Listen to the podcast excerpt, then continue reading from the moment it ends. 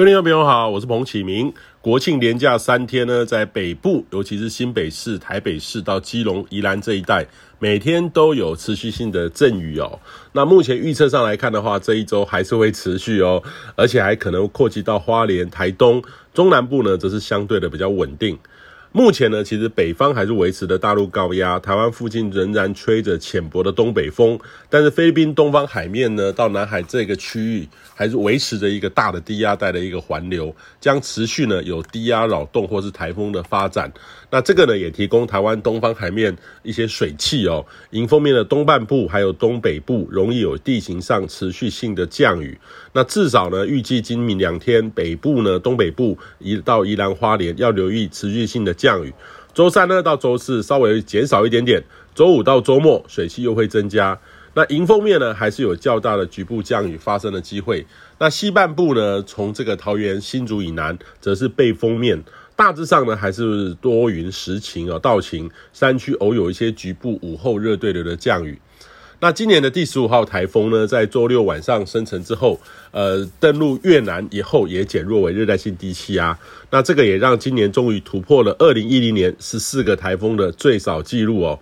那另外一个在菲律宾西侧的热带性低气压，也有机会在今天成为今年第十六号台风。呃，南卡这个是由马来西亚所命名的，就是波罗蜜的意思。这个环境来看的话，强度增强也是有限的，将往海南到南越南北方相接近。那对台湾呢，也没有直接的影响，顶多就是外围水汽接近，让今明两天东半部的雨势增多。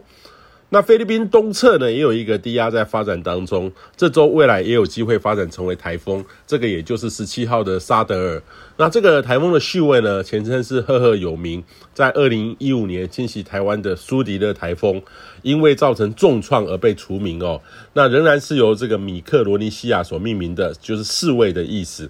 那这个走向上呢，会影响菲律宾，然后往越南，对台湾也没有直接的威胁。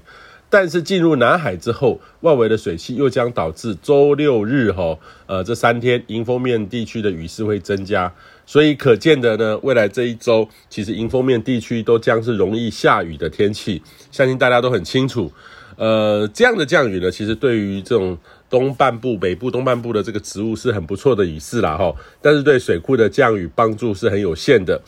展望未来呢，进入秋冬，其实除非有规模的台风影响，才会有显著的降雨哈。未来呢，还是要很谨慎的省水节水，宝贵呃珍惜这个水资源哦。那近期呢，温度上都维持类似的形态，北部、东北部比较凉，北部冷高压虽然说还是北方的冷高压很活跃了哈，但是还没有南下影响到台湾。温度还没有持续的往下滑，北部的高温还是在二十四到二十六度之间，清晨低温大概是二十到二十二度，中南部呢则是二十三到三十一度间，甚至晴朗可以超过三十二、三十三度，有点炎热，日夜温差比较大。